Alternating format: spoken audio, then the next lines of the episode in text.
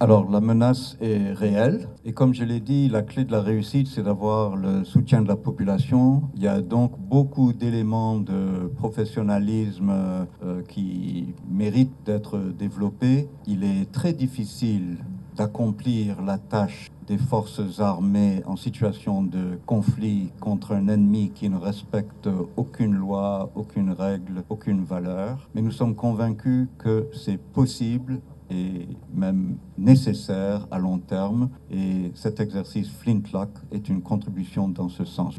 En fait, à cause de la pandémie, l'exercice n'a pas eu lieu du tout l'année dernière et il a lieu avec euh, une participation toujours importante, mais moins grande que normale à cause de la pandémie. Et je suis vraiment très content que nous ayons tout de même quatre pays africains et six pays alliés non africains qui ont bien voulu participer cette année. Il ne faut pas trop interpréter les absences cette année.